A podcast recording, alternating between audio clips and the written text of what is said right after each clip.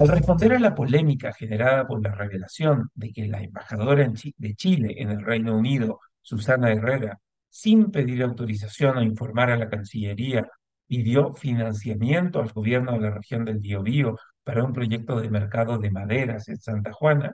por un monto cercano a los 5 millones de dólares, la ministra vocera de gobierno, Camila Vallejo, torpemente declaró que la situación, comillas, está en evaluación y añadió que, comillas de nuevo, lo que ha sido de conocimiento público no corresponde. Cierre de comillas. Como si hacer lo que no corresponde no fuera suficiente motivo para que el gobierno cese en sus funciones a una persona cuyo cargo es de exclusiva confianza del presidente de la República, Camila Vallejo, una vez más, demostró que este gobierno no da pie con bola en su intento por salir del foso de los escándalos de corrupción en que lleva metido más de dos meses. El caso más reciente de la actitud ética en el gobierno involucra a Susana Herrera, quien fue nombrada por Gabriel Boric a esa importante destinación pese a no haber tenido experiencia diplomática previa.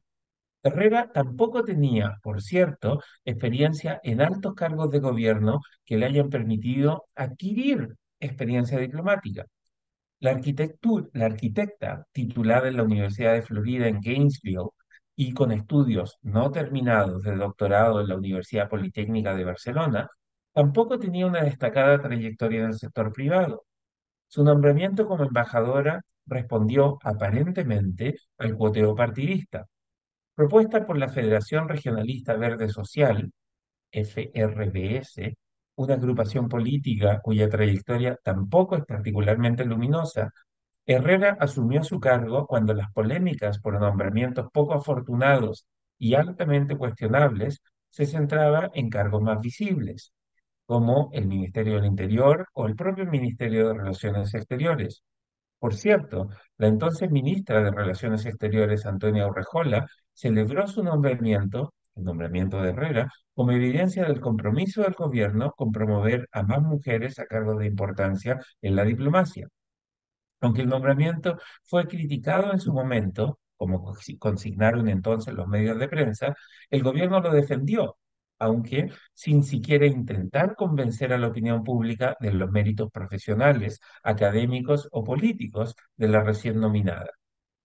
Este nuevo escándalo, que todos sabemos debe terminar con la salida de Herrera, aunque una vez más esa decisión tomará más tiempo del prudente, refleja un nivel preocupante de desprolijidad y falta de sentido común en los nombramientos que hizo el gobierno en sus primeros meses en el poder. Es verdad que entonces había otros temas que preocupaban más. La ministra del Interior, Isquia Siches, demostraba casi cotidianamente su incapacidad para desempeñar adecuadamente sus funciones. El proceso constituyente avanzaba raudamente hacia un punto que, de no mediar por la cordura de una mayoría de los chilenos expresada en el resultado del plebiscito de septiembre de 2022, nos habría hundido en el caos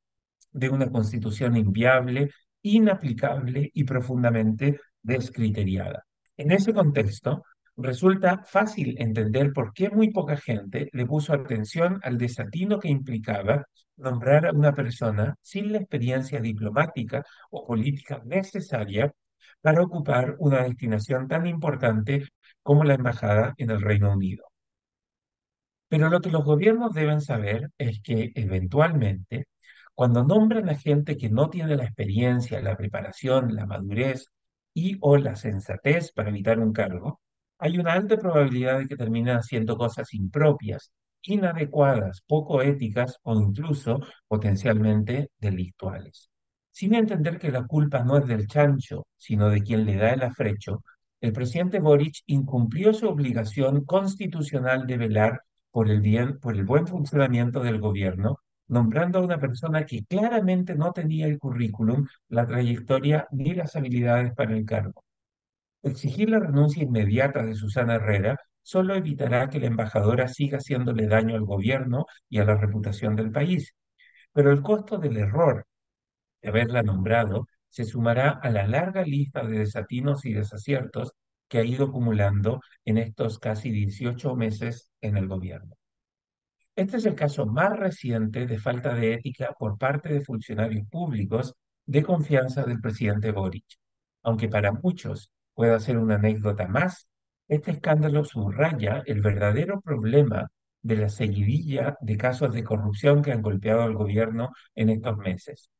Porque al ojo del amo engorda el caballo, la campaña por una mayor probidad en el gobierno, y en especial en cargos de confianza del Ejecutivo, solo será exitosa si Boric finalmente se decide por una política de tolerancia cero, cualquier práctica que esté reñida con los altos estándares éticos que alguna vez este gobierno declaró poseer.